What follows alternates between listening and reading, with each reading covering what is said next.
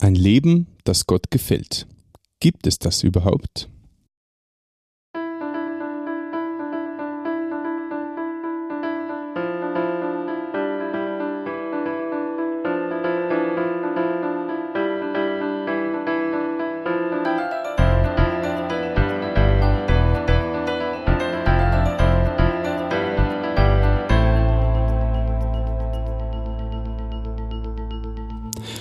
Christi und herzlich willkommen. In diesem Kanal geht es um Gottes Wün. Wir reden über biblische Themen und über die Geschichten, die Gott mit Menschen schreibt.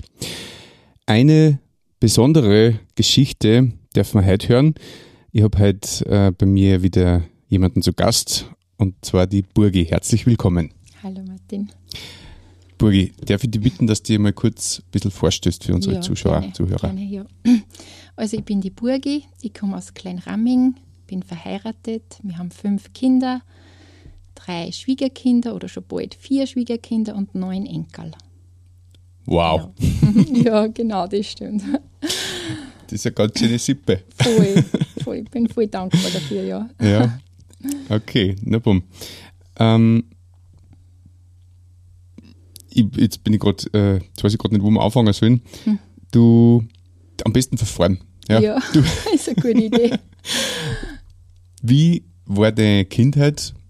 Wo hast du begonnen? Wie war deine Lebenssituation als Kind, Mhm. Ja. der Umfeld? Also ich bin in einer Großfamilie aufgewachsen, ich bin das zehnte für elf Kinder. Okay, woher soll es denn auch Ja, kommen? genau, genau, das stimmt. Und also ich muss sagen, ich liebe meine Geschwister heute noch heiß. Also meine Eltern sind leider schon verstorben. Aber da bin ich meinen Eltern total dankbar. Sie haben uns irgendwie zu einer großen Verbundenheit anerzogen. Also die eigentlich bis heute hält. Und ja, für das bin ich voll dankbar. Und für das ich auch noch voll dankbar bin, meine Eltern, sie haben uns irgendwie mitgegeben, Gott ist eine Realität und Gott soll mir auch Ehre entgegenbringen und unser Leben auch ausrichten nach Gott. Und ja, für das bin ich auch total dankbar, dass sie uns das mitgegeben haben. Genau. Und von daher war es irgendwie ganz klar, wir sind natürlich jeden Sonntag in die Kirchen gegangen. Und äh, wie ich so zwölf Jahre alt war, da habe ich irgendwie so, natürlich bin ich in Kirchen mitgegangen, es hätte keine Option gegeben, aber ich habe irgendwie gesagt, nein, Gott, du nicht. Ich habe mich nur mehr ganz hinten hingesetzt, habe mich nicht mehr niederkniert, habe irgendwie, habe mich total distanziert, habe einfach wirklich im Herzen gesagt, nein, du nicht. Aber hat es dann Auslöser gegeben dafür? Oder war das Nein, einfach das konnte ich jetzt nicht sagen. Ich habe mir einfach blödes Alter? ja, so ungefähr, ja, wahrscheinlich. Ich weiß es nicht mehr. Aber ich- das, an das kann ich mich noch gut erinnern. Die Distanz, die ich mir selber, na, mag ich nicht mehr. So ungefähr. Genau, und in der Zeit, ähm, da war ein, also Oschach von der Pfarr hat so eine Art Glaubenswoche gegeben in Italien. Und meine Mama hat mir das geschenkt, dass ich da mitfahren darf. Also zu, anlässlich der Firmung hat sie mir das geschenkt. Ich darf da mitfahren. Genau. Und das war für mich schon recht eine prägende Woche. Und da habe ich irgendwie eine Entscheidung getroffen, na Gott, du darfst eine Rolle in mein Leben spielen. Du darfst wichtig sein in mein Leben. Du darfst sogar das Zentrum sein in mein Leben. Und ich möchte so leben, dass du zufrieden sein kannst mit mir, dass du sagen kannst, ja, Burgi, mit deinem Leben bin ich echt zufrieden. Das war irgendwie so, mit der Entscheidung bin ich heimgefahren. Und ich bin dann eigentlich aus eigenen Antrieb recht religiös geworden. Bin dann nicht mehr in Kirchen gegangen, weil man halt in Kirchen geht. Nimmer oder immer? nimmer, nimmer, ich bin nicht mehr in Kirchen gegangen, weil man Ach so, gehen Entschuldigung. muss, sondern weil es mir ein Bedürfnis war, Mhm, weil verstehe. ich wollte. Also weil es mir selber wichtig war. Genau. Darf ich nur mal fragen, ich habe das Wort zuerst nicht verstanden. Welche Woche war das? Italien? Ja, so, ja, genau, in Italien Glaubenswoche, glaube ich, jetzt geheißen. okay. Also es war, es war jetzt kein Mechikore, nein, sowas nein, in der gar Richtung. Nicht, gar nicht, sondern es war ja sogar äh, schon, glaube ich, mit freiem Gebet und viel, also Mhm. ja, eh, aber so viel war es jetzt nicht mehr, sondern einfach meine Entscheidung. Aber das nicht, nein. Aber das ist um war- Glauben gegangen auf jeden Fall genau, die ganze Woche. Genau, Okay. das war so von der Pfarre aus Mhm, okay. organisiert. Genau. Und du hast die Entscheidung getroffen, Gott darf eine Rolle spielen Ja, und dann genau. bist du religiös geworden aus eigenem genau, Antrieb. Mhm. aus eigenem Antrieb, genau. Und für die Entscheidung bin ich eigentlich auch wieder dankbar, weil es mir eine sehr bewahrte Jugendzeit geschenkt hat. Weil mir das irgendwie nicht interessiert, da irgendwie irgendeinen Blödsinn ausprobieren, weil ich das gar nicht wollte. Weil Mhm. ich wollte einfach so leben, das hat man irgendwie gewusst, ja, wie und was. Und Einfach so, ja, mhm. wollte ich halt. Genau. Wie dann so zwischen 18 und 20 Jahren hat es in Oschach einen Jugendbibelkreis gegeben. Das war bei der Familie Fellinger. Und da bin ich eingeladen worden mhm. und da bin ich hingegangen. Und ja, also ich muss sagen, ich kann mich an überhaupt keine Inhalte mehr erinnern, was da gelesen worden ist, was geredet worden ist. Aber ich habe mir eine ganz wichtige Sache mitgenommen. Es gibt ein Buch und da redet Gott zu mir, die Bibel. Mhm. Also ich habe schon gewusst, ja, die Bibel ist Gottes Wort und so, das hört man ja. Aber dass das so konkret ist, dass wirklich Gott mit mir kommunizieren, mit, mit mir, mhm in seinem Wort, das war mir irgendwie ganz neu. Und ich habe das einfach erlebt, man, die nehmen das Wort wichtig, die streichen sich Sachen an oder mhm. ja. Und ich habe eigentlich derer Zeit dann die Bibel nie mehr ganz aus der Hand gelegt. Also die Eva hat mir so kleine Heftel manchmal geschickt, dass ich ein bisschen am Ball bleibe, so ein bisschen, ja, ein, ein Leitfaden, da ich jetzt sagen. Ja, mhm. genau. Aber es war dann so, ich habe dann meinen Mann kennengelernt, wir haben dann geheiratet und dann hat sie irgendwie der Kontakt total verloren. Zur Eva? Zur Eva und mhm. nach Oschach und zum Bibelkreis, also bin dann nicht mehr, mhm. nicht mehr hingegangen. Also der Mann war nicht gläubig damals? Nein, genau. Mhm. Genau. Ja, und ich auch nicht. Okay. Ich hätte aber nicht, ich habe es aber nicht gewusst. Also wenn zu mir mehr gesagt hätte, du bist nicht gläubig, dann war ich sauer gewesen. Du warst beleidigt gewesen. Ja, ja. Mhm. Genau. Aber es ist dann eine Zeit gekommen, äh, da ist mir dann wirklich schlecht gegangen. Ich habe irgendwie gemerkt, ja, mein ganzes, meine Lebensphilosophie so leben, dass ich, ich mich so leben, dass ich Gott gefallen kann, das ist irgendwie mehr und mehr wie ein Kartenhaus zusammengefallen. Ich habe einfach gemerkt, ja, das, was in mir drinnen ist, das Gott und ich, das passt ja gar nicht zusammen. Das geht ja überhaupt nicht. Also es waren einfach verschiedene Sachen. Also ich habe zum Beispiel gewusst, ja, Sexualität ist was Kostbares, darum hat es Gott in einen kostbaren Rahmen gestellt, in die Ehe. Und mein Mann und ich haben das nicht gelebt. Oder einfach auch meine Schwiegermama, die war voll die Liebe. Mhm. Also, das sage ich heute und das weiß ich auch, aber sie war halt sehr dominant und impulsiv und ich habe mir halt nichts sagen traut. Aber ich habe gewusst, ja, was ist denn in meinem Herzen drin? Da sind mhm. Gedanken der Ablehnung, des Hasses und mhm und das hat mir total zu schaffen gemacht, dass ich gemerkt habe, ja, Gott beurteilt mich jetzt nicht. Das ist ja Erziehung, dass ich mir nichts sagen traue. Mhm. Aber was im Herzen drinnen ist, und auf das schaut Gott. genau, und das hat mir irgendwie schon in den Boden unter die Füße weggezogen, weil ich gemerkt habe, puh, ja, wo ist jetzt meine Sicherheit? Die ist auf einmal weg gewesen. Was ich da kurz einwerfen möchte, mhm. ich finde es interessant, dass du da so einen einen, einen feinen Sensor dafür gehabt hast, mhm. weil du hast ja gerade gesagt, dass du eigentlich nichts Orges da hast, weil ja, genau. dein Wunsch ja war, Gott zu gefallen. Genau. Also du hast keinen umgebracht, wie genau. man in genau. Österreich, glaube ich, immer einwendet. Genau, voll. Und du hast da wahrscheinlich nicht gesoffen und nicht geraucht und genau. keine Drogen genommen Richtig. und da kein Bank ausgehabt. Richtig. und trotzdem hast du quasi gemerkt, dass das, was Gott von dir möchte mhm. und das, wie du lebst, nicht genau. zusammenpasst. Genau das hängt wahrscheinlich auch mit dem zusammen oder ist mit dem zusammengehängt, dass ich ja in der Bibel gelesen habe. Und das ist einfach schon ein, ein Merkmal von Gottes Wort, dass er irgendwie, er, er setzt einen Spiegel, das Wort setzt einen Spiegel vor. Du, man lernt sich selber besser kennen. Man lernt mhm. Gott kennen, aber auch sich selber besser. Und ja, das hat einfach an mir gearbeitet schon mhm. in der Zeit. Genau. Spannend. Mhm. Ja. ja, ich habe dann äh, da hat es in Sierning einmal so eine ökumenische Glaubenswoche gegeben. Und da habe ich mir beim Bügeln manchmal so Kassetten angehört. Der Pfarrer Klaus Eickhoff hat da Vorträge gehalten. Und da habe ich mir halt auch einmal beim Bügeln eine Kassetten eine da. Und da hat er irgendwie geschildert, ja, wir sind jeder, also wir sind so, unser Leben ist eine Reise in die Ewigkeit. Und es gibt eigentlich nur zwei Schiffe, die äh, in die Ewigkeit unterwegs sind. Und dann hat er halt irgendwie geschildert, ja, auf welchem Schiff bist du unterwegs? Da hat er mhm. das so geschildert, ja, ein Schiff ist so ganz imposant, so ein bisschen Titanic-mäßig, einfach voll super, mit ganz viel Lichter und, und, und die Lichter sind das, das, was ich Gott bringen will. Mein Licht, mein, mein Gutsein, ja Gott, das bringe ich dir jetzt. Das, war, das sind die Lichter. Und er hat dann auch gesagt, und das Schiff wird aber nicht ankommen in der Ewigkeit, das wird untergehen, das wird ins Verderben gehen. Mhm. Und dann hat er noch gesagt, es gibt noch ein zweites Schiff. Das ist ganz unscheinbar, das ist ganz klar und da leuchtet nur ein einziges Licht und das ist Jesus. Mhm. Und das, was er für uns da hat, am Kreuz auf Golgotha. Mhm. Und er hat dann eben auch gesagt, ja, wir sollen unser Leben Gott geben. Und ich habe mich dann einfach in der Küche niederkniert. Und das war eigentlich was, was ich schon ganz oft da habe. Ich habe irgendwie durch das, dass ich sehr religiös war und auch gewusst, ich sollte mein Leben Gott geben. Das habe ich fast, fast täglich da, glaube ich. Mhm. Aber das, was irgendwie anders war, in dem Moment habe ich gewusst, ich bin ein verlorener Sünder. Und wenn ich, ich habe gewusst, wenn ich heute stirb und Gott fragt mich, ja, Burgi, warum soll ich in den Himmel lassen, dann habe ich keine Antwort. Dann weiß ich ja, ich habe die Hölle verdient. Mhm. Und mit dem Bewusstsein bin ich einfach auf Knie gegangen und habe einfach das, ich glaube, ich habe sogar Gebet vorgebetet, das weiß ich jetzt nicht mehr. Ich habe das einfach mein Leben Gott gegeben und meine Schuld bekannt. Und ja. Ja, und das, was dann passiert ist, also ich kann es nur so schildern, wie wenn ein Blinder zum Sehen kommt.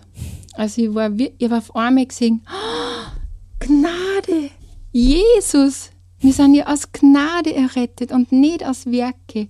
Das war irgendwie so, wie in einer Sekunde sind mir die Schuppen vor die Augen gefallen. Ich war wirklich ja, ich bin als blinder Sünder, verlorener Sünder auf Knie gegangen und mit offenen Augen aufgestanden. Und gleichzeitig war dann auch, was machen wir in unserer Kirche? Wir sind ja total weg von der Wahrheit des Evangeliums. Irgendwie, das war dann alles so in einer Sekunde auf einmal ganz geöffnete Augen und alles ganz klar gesehen. Und ich habe dann auch gewusst, ja, da wo ich vor Jahren in den Bibelkreis gegangen bin, die sind Christen und ich bin kein Christ gewesen bis heute. Ich bin kein Kind Gottes gewesen. Ich war ein geliebtes Geschöpf Gottes und Gott ist mir immer nachgegangen. Aber ich war noch kein Kind Gottes. Ich habe noch nicht seinen Geist gehabt. Er hat noch nicht in mir Wohnung genommen. Mhm. Das, was einfach so im Wort steht. Ja, und das ist da alles in, in der Sekunde auf, der, auf die Knie in der Küche passiert. Wahnsinn. Ja. Genau. ja, wirklich Wahnsinn. Sehr berührend. Ja, total. Und ich muss sagen, ja, seit dem Tag stehe ich einfach auf dem Felsen. Also ich weiß, ich weiß, dass ich aus mir außer ein sehr schwacher Mensch bin. Also ich habe mir früher in meiner Jugendzeit oft gedacht, ich bin einfach zu schwach für die Welt. Die Welt ist mir halt nochmal zu groß, die packe nicht.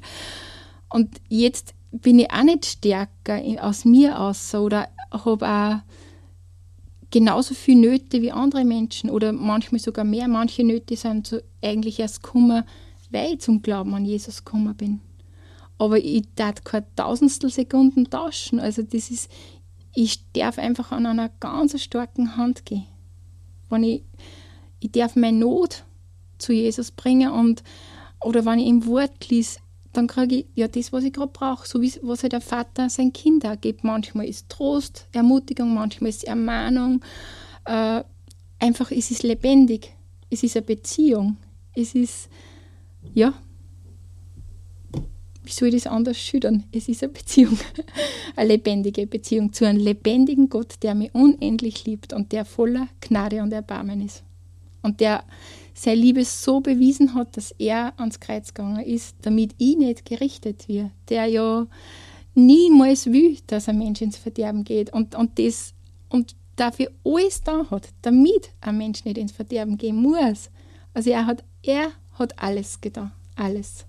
An uns ist, dass wir auch sagen, ja, er ist ein Gentleman, er steht an der Tür, klopft an, aber dass ich hingehe und sage, ja, du darfst da in mein Leben kommen. Hm. Wow. so. ja. Begeistert. Ja, es, es, ist, es ist zum Begeistern. Jesus, Jesus ist zum Begeistern. Er ist einfach, ja, er ist ein wunderbarer Gott. Ja, kannst nur so sagen. Burgi, du hast, also du, du bist gläubig geworden und du hast quasi jetzt die letzten Jahrzehnte sch schnell mal zusammengefasst, indem ja. du gesagt hast, du stehst seither auf einem Felsen. Ja, genau. Da muss man aber wissen, dass du seit einigen Jahren schwer geprüft wirst. Ja, genau. Ja, magst du ein bisschen erzählen drüber? Ja, genau. Also ich habe jetzt seit fast zwei Jahren ganz ein schweres Long-Covid. Genau. Ich habe dreimal Corona gehabt und, und nach dem ersten Mal, also ich bin dann schon fast gesund geworden und dann, wie ich mich schon gesund gefühlt habe, habe ich mich einfach arbeitsmäßig, haben eine Landwirtschaft, habe ich mich übermacht. Und seitdem, also in der Nacht drauf, seitdem habe ich voll Probleme mit dem Herz und sitze mittlerweile im Rollstuhl und bin wirklich ja auch, es war für mich auch Phasen drin, wo ich mich an der Schwelle des Todes gefühlt habe. Einfach wirklich, wo es mir total schlecht gegangen ist, wo ich ja 24-7 bettlägerig, mein Mann hat mir das Frühstück ans Bett gebracht und ich habe mit dem Strohhalm trinken, da wäre einfach nichts gegangen ist. Und jetzt seit ein paar Monaten geht es ein bisschen bergauf, wo ich das auch bei Long-Covid mit Vorsicht zu genießen ist, weil es einfach eine Autoimmunreaktion ist. Aber ich habe die Zuversicht, dass mein Herr mich gesund macht. Hm. Genau. Hm. Was wollte ich jetzt sagen? Jetzt habe ich es vergessen. Habe ich es wirklich das vergessen. Passt schon, glaube ich dann. Wenn du es ja. vergessen hast, dann passt es. Dann war es wahrscheinlich gar nicht so wichtig. Ja, genau. Ähm, ja, also auf jeden Fall kann ich das auch nochmal bestätigen, dass das wirklich für alle Außenstehenden auch eigentlich ein, ein Schock war, mhm. was du da erlebt hast und, und auch immer nur erlebst, mhm. weil du einfach, ja, erstens mal noch viel zu jung bist, mhm. dass man im Rollstuhl sitzt, wobei das, man ist immer zu jung, ja, wenn man im Rollstuhl sitzt, aber ähm, das ist einfach wirklich keine Kleinigkeit und wenn man sagt, ja, Long-Covid, das ist glaube ich auch gar noch nicht so verbreitet oder, oder ist immer nur ein bisschen ja, im Dunkeln, was voll. das genau ist. Und voll. man denkt halt, ja, man hat halt wenig Müdigkeit oder Schwächeanfälle voll. oder sowas, aber du sitzt im Rollstuhl und hast Mühe, über Voll. eine Stirn zu gehen und solche Voll. Geschichten. Ja, das geht gar nicht. Ja, also genau. das ist echt ein radikaler Eingriff ins Leben und nur dazu, mhm. wenn man so ein, ähm, ja, einfach so ein eine gefragte und, und eine wichtige Person in der Landwirtschaft und als ja. Mutter von fünf mhm. Kindern ist, ja, ist ja das Nummer, also du bist ja eigentlich, wie du gesagt hast, rund um die Uhr eingeteilt ja, gewesen voll, und jetzt voll. bist du aber rund um die Uhr am Rollstuhl bzw. ans mhm. Bett gefesselt. Voll. Das ist echt, ähm, dass man da nicht die Hoffnung verliert, ja, ist echt, ähm, ja, du brauchst schon eine übermenschliche Hoffnung, glaube ich. Ja, ja, Weil stimmt. aus eigener Kraft verzweifelst genau, du, oder? Voll. Also das, das, was ich schon sagen muss, dass ich total dankbar bin für meine Familie. Also, dass ich eigentlich total gut umsorgt bin. Natürlich war es für die ganze Familie auch eine ganz schwierige Situation, weil es ist einfach, äh, wir sitzen nicht im Liegestuhl, sondern es ist, gibt Hardcore-Arbeit und mhm. auf einmal fällt wer komplett aus und ist nur dazu Pflegefall. Mhm. Also ja, es war auch für uns als ganze Familie einfach ja, eine schwierige Situation. Schon. Ja. Ja. Gut.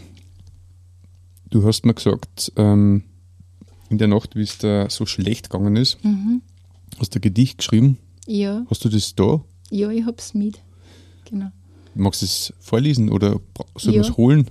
Oder hast du es eh Nein, da? ich habe es da. Ich habe es da. Ja, ich lese es gerne. Wenn du es vorlesen ja. magst? Also ich möchte es nicht deswegen vorlesen, weil ich so gut dichten kann oder weil es so toll ist, sondern einfach deswegen, ja, weil es vielleicht ein bisschen ausdrückt.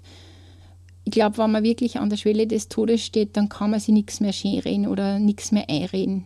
Äh, und so ist es mir da auch gegangen. Ich habe jetzt wirklich nicht gewusst, überlebe ich die Nacht und habe aber so Geborgenheit erlebt und habe das dann einfach für mich niedergeschrieben in der Früh, was ich erlebt habe. Und mhm. darum möchte ich es lesen, nicht weil es irgendwie was Besonderes jetzt von der Dichtung her ist, sondern weil es einfach das ausdrückt, was Gott, wie Gott erlebt habe.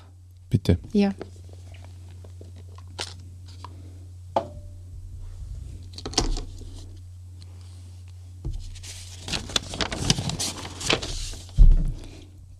Tal des Todesschattens sprichst du zu mir, mein Kind, ich bin bei dir.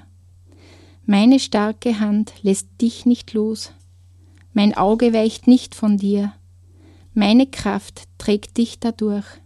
Ich bin bei dir, ich bin bei dir. Oh, welch ein Trost, welch eine Melodie für mein schwaches Herz. Du trägst mich, deine Liebe ist so spürbar, Dein Friede umhüllt mich. Ist mir bange, du bist bei mir. Bin ich schwach, du bist bei mir.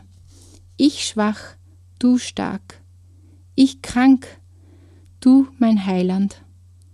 Deine ruhige, gute, starke Hand trägt und führt, beschützt und leitet.